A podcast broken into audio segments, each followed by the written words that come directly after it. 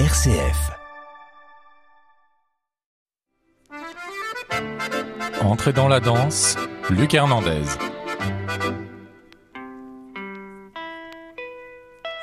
Bonsoir, je suis ravi de vous retrouver pour cette dernière émission de l'année et une première car je reçois ce soir une critique de danse, c'est la première fois et pas n'importe laquelle puisque c'est Rosita Boisseau que j'ai le plaisir de lire souvent dans Le Monde et dans Télérama. Bonsoir Rosita. Bonsoir Luc. Merci beaucoup euh, d'être avec nous.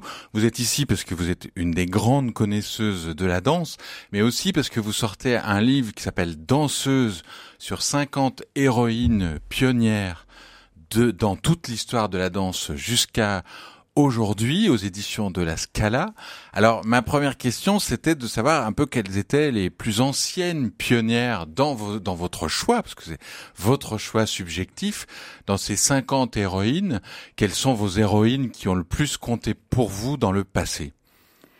Alors je vais démarrer par la plus ancienne peut-être, en tout cas euh, c'est Simone la, la femme, l'héroïne de La fille Magardée, qui est un ballet qui a été créé en 1789, donc vraiment l'un des premiers euh, ballets classiques qui était inscrit en fait dans le monde rural.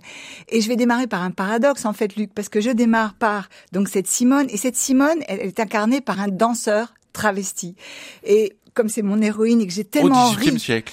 Voilà. Ah, c'est incroyable. J'ai tellement ri en voyant ce ballet et je l'ai vu de nombreuses fois et j'ai tellement adoré ce personnage de Simone qui a des gros sabots, qui danse beaucoup et qui a un personnage de mère, de fermière et de femme absolument magnifique que j'ai tenu à la mettre parmi mes héroïnes.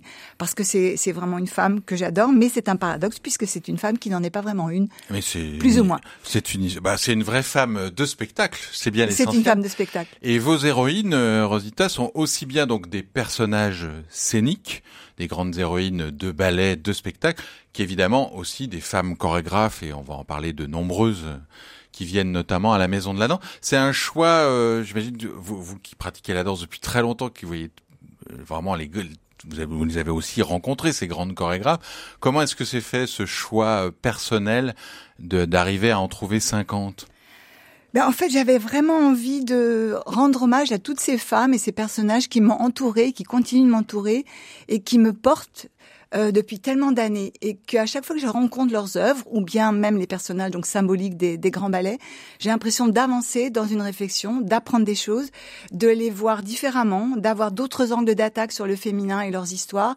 d'autres angles aussi d'analyse sur peut-être le ballet, sur le classique, sur le vocabulaire, qu'est-ce que ça veut dire un saut de chat par exemple dans le ballet, etc., etc. Donc j'avais envie que ce soit mes héroïnes contemporaines d'abord, puis après j'ai un peu ouvert le cercle en me disant mais quelles sont les femmes aujourd'hui qui m'ont porté qui m'ont inspiré dans les grands ballets également. Et j'ai fait un drôle de mélange, c'est vrai, entre euh, bah, les pionnières du début du XXe siècle, euh, Marie Wigman, euh, Lloyd Fuller, Isadora Duncan, les chorégraphes contemporaines. En fait, ça fait un arc assez immense. Et puis les personnages de ballet, Gisèle, Kitry, Simone, donc euh, qui avait été incarnée euh, lorsque je l'ai découvert moi, ce, cette film a gardé par Stéphane Favorin de l'Opéra National de Paris. Et puis des chorégraphes d'aujourd'hui, comme Teresa Kersmaker, Mathilde Monnier, etc., Alors on va parler évidemment de ces très grandes dames euh, d'aujourd'hui. Ben, moi je me souvenais comme euh, comme spectateur, j'adorais Barbara la chanteuse qui a toujours dit je suis une femme qui chante pour se définir. Alors qu'elle composait, qu'elle écrivait aussi ses chansons, elle aurait pu dire je suis auteur, compositeur, interprète ou autrice interprète. Et donc je me disais est-ce que pour les chorégraphes femmes c'est aussi forcément des danseuses qui sont chorégraphes? Est-ce qu'il y a des chorégraphes qui n'ont pas été danseuses? Et est-ce que le fait d'être danseuse suffit à être chorégraphe comme le fait de chanter suffisait à Barbara?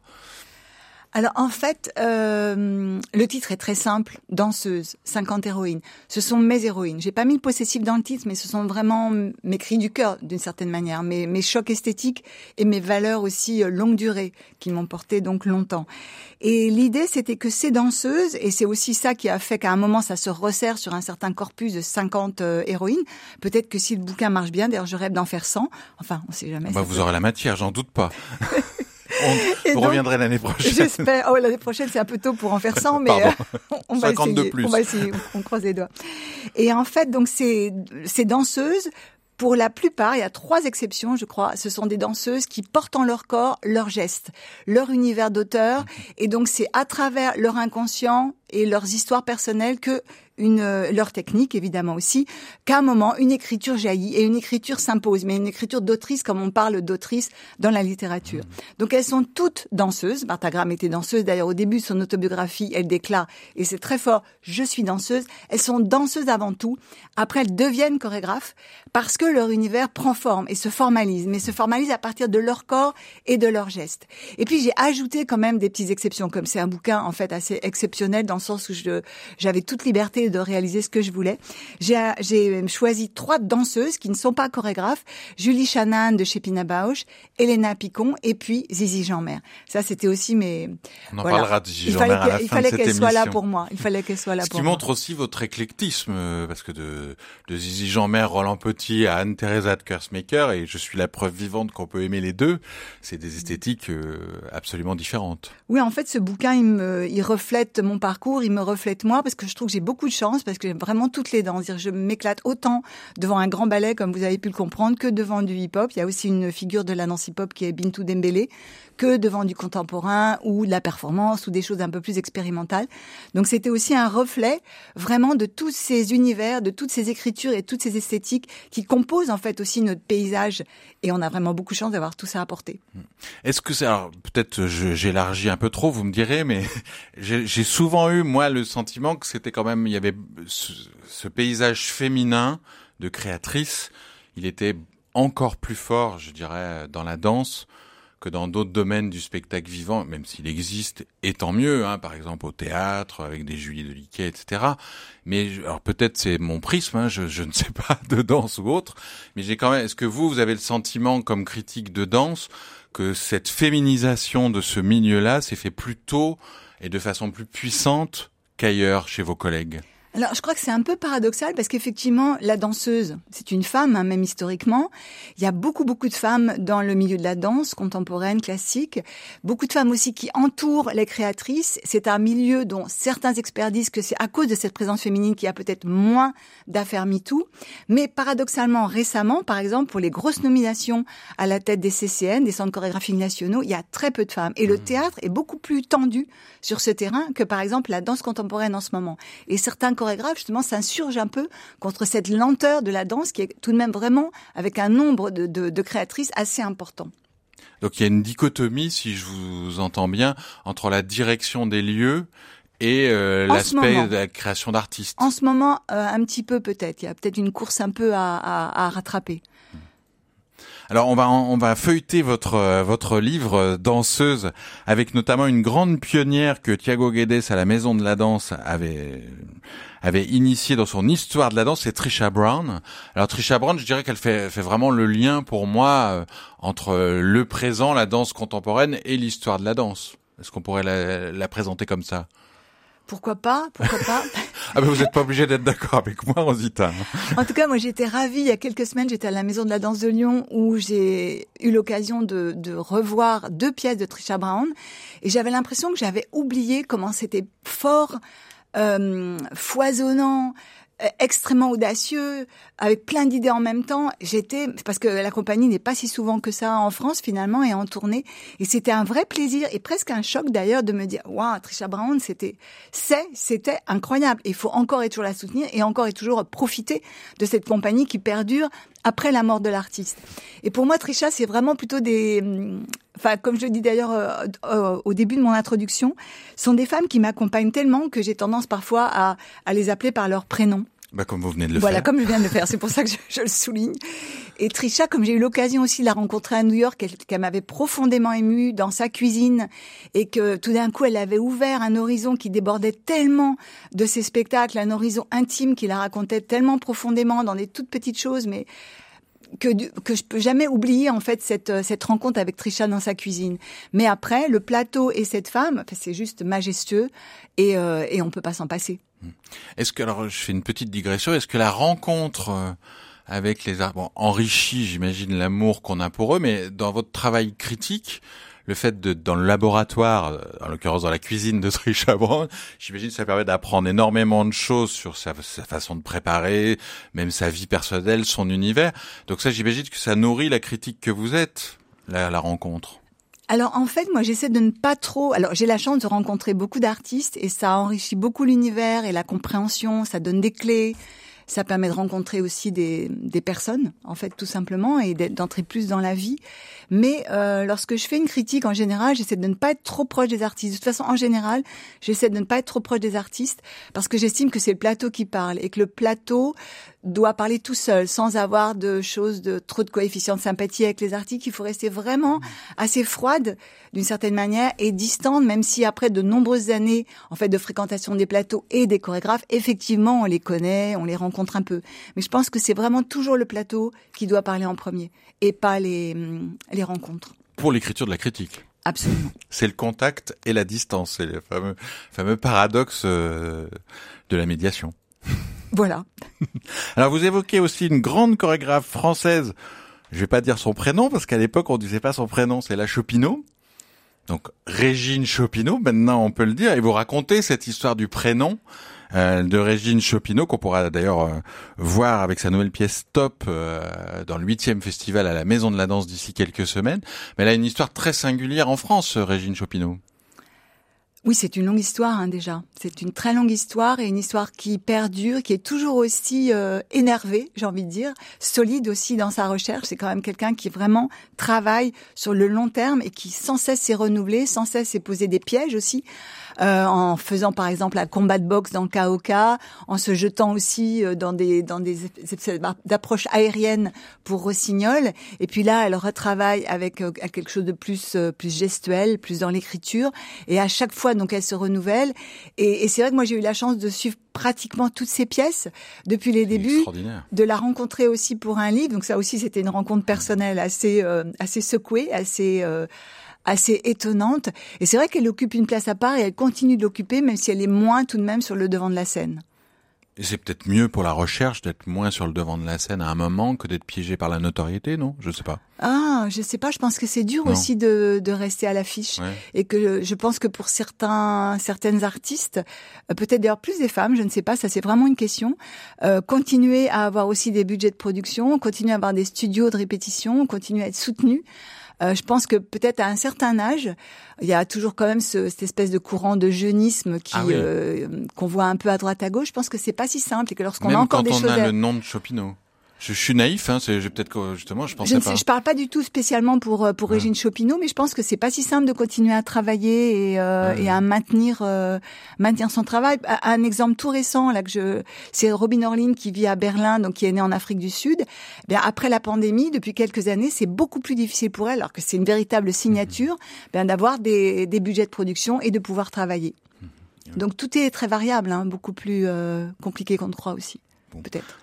Alors il y a quelqu'un que j'ai rapproché de Régine Chopineau, mais vous allez me dire, vous pouvez me contredire, euh, Rosita, que je prends un peu moi pour sa petite sœur. C'est euh, Mathilde Monnier qui sera en mars euh, pour Black Lights aussi au Sub avec la Maison de la Dent.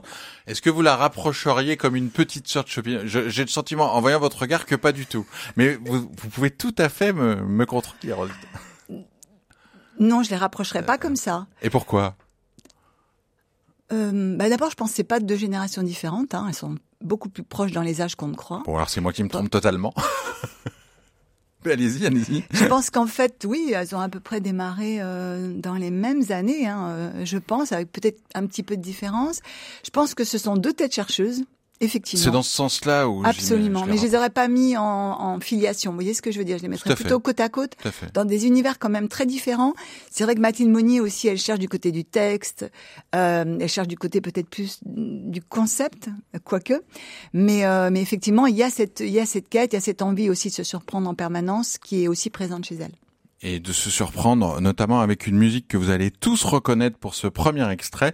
C'est un spectacle de Mathilde Monnier avec un chanteur que je n'ai pas besoin de présenter.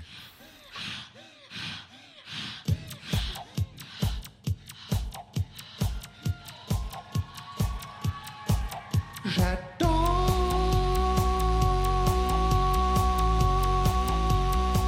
Regarder danser les gens.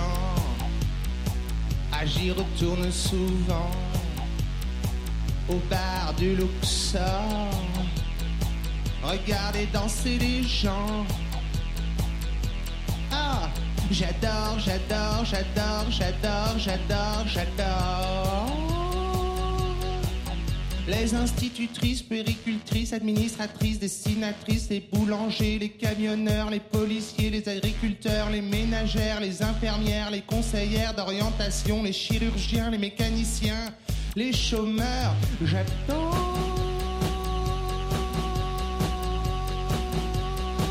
Regardez danser les gens.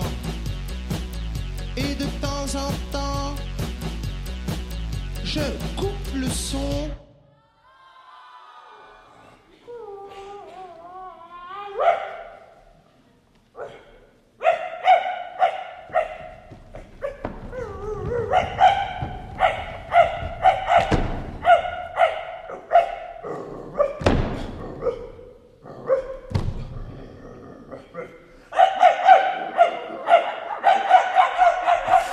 Voilà l'univers de Mathilde Meunier. Pour mon invité Rosita Boisseau, je vous confirme, Rosita, que c'est bien conceptuel. Et elle, elle utilisait Philippe Catherine pour le faire danser aussi comme un chien. Ça, c'était à l'époque de Robot. euh, Après tout, elle sera donc à la Maison de la Danse pour Black Lights au Sub euh, en mars, d'ici quelques semaines. Alors, il y a d'autres euh, personnalités chorégraphes, je dirais moins connues, di- je dirais alternatives, euh, euh, dans, dans votre livre euh, aux, aux- aux grandes dames que vous souhaitiez mettre en avant? Oui, ce qui était aussi euh, euh, assez stimulant et émouvant aussi dans ce livre, c'était aussi de pouvoir mentionner, évoquer, raconter les histoires de chorégraphes que je suis depuis des années également, mais qui malheureusement n'ont pas une place énorme peut-être et dans les affiches un peu énormes et dans les livres euh, que moi-même j'ai écrits.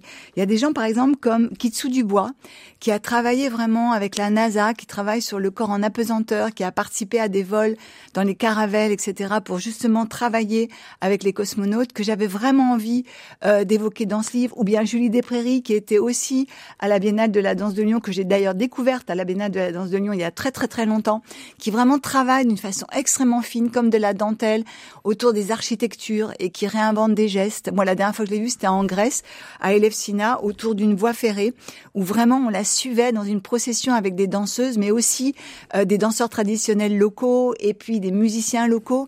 Et on, hop, on la suivait sur cette voie ferrée pendant un grand, grand pan de, de chemin avec des chansons à droite à gauche et c'était superbe.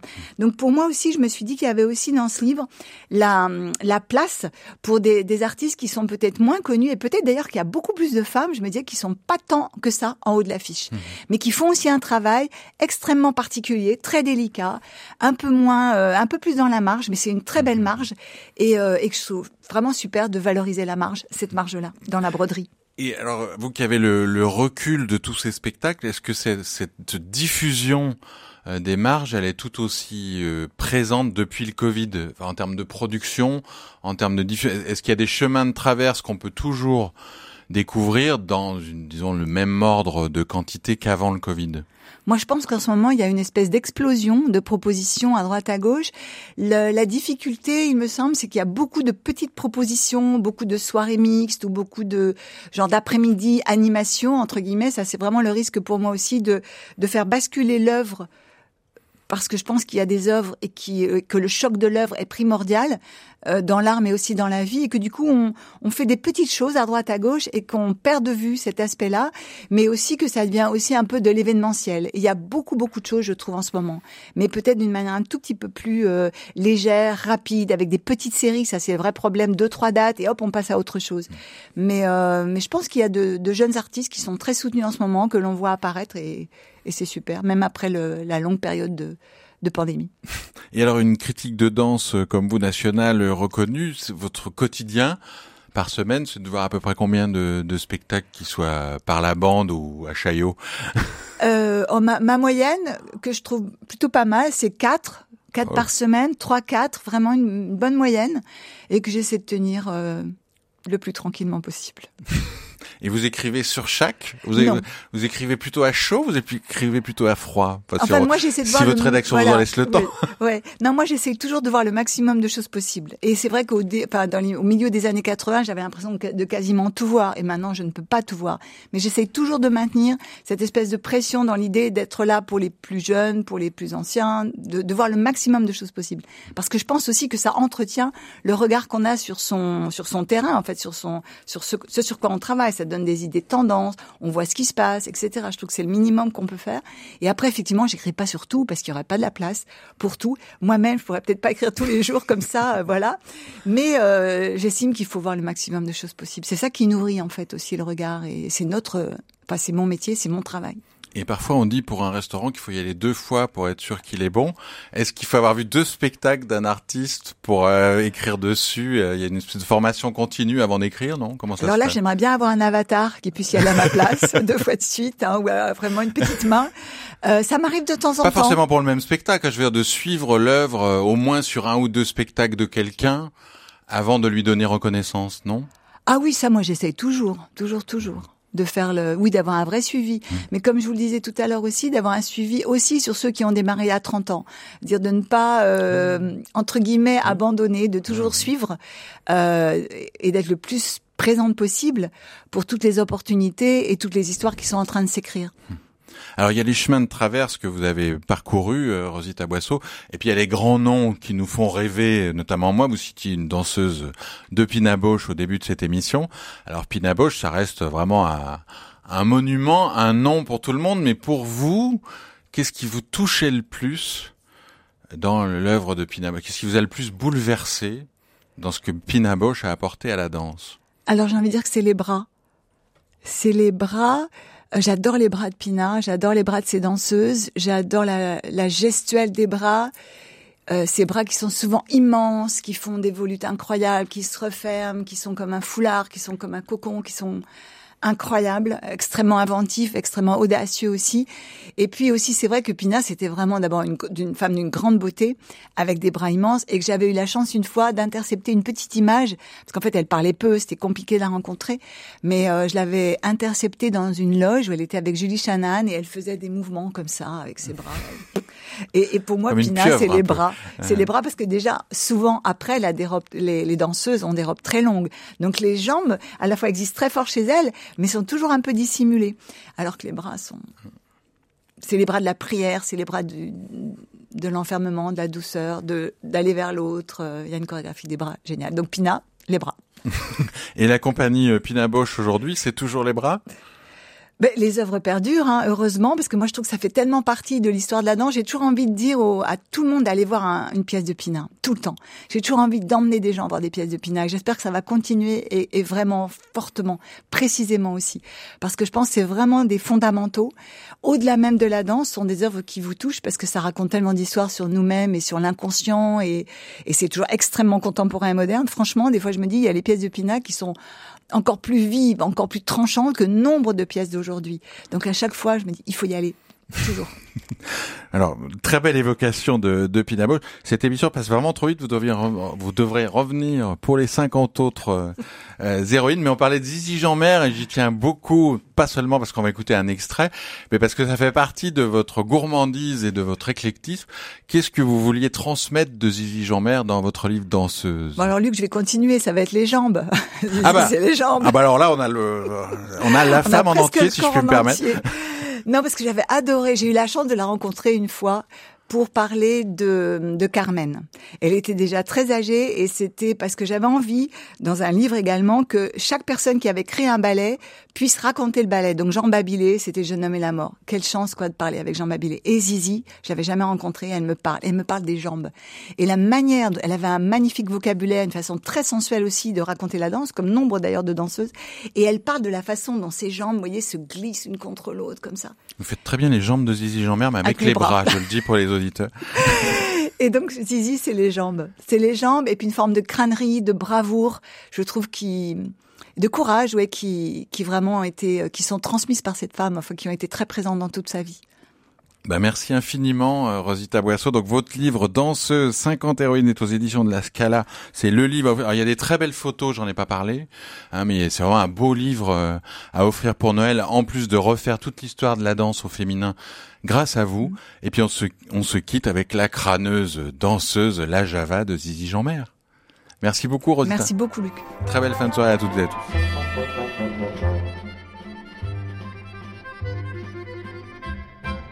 Quand arrive le samedi, sans foutre de vernis ni faire de toilette, nous partons au galop avec mon costaud dans un bal musette. Où nous nous retrouvons rien qu'entre mecton et vraie gigolette. Deux par deux, on tourne, on tourne et on fredonne au son de l'accordéon.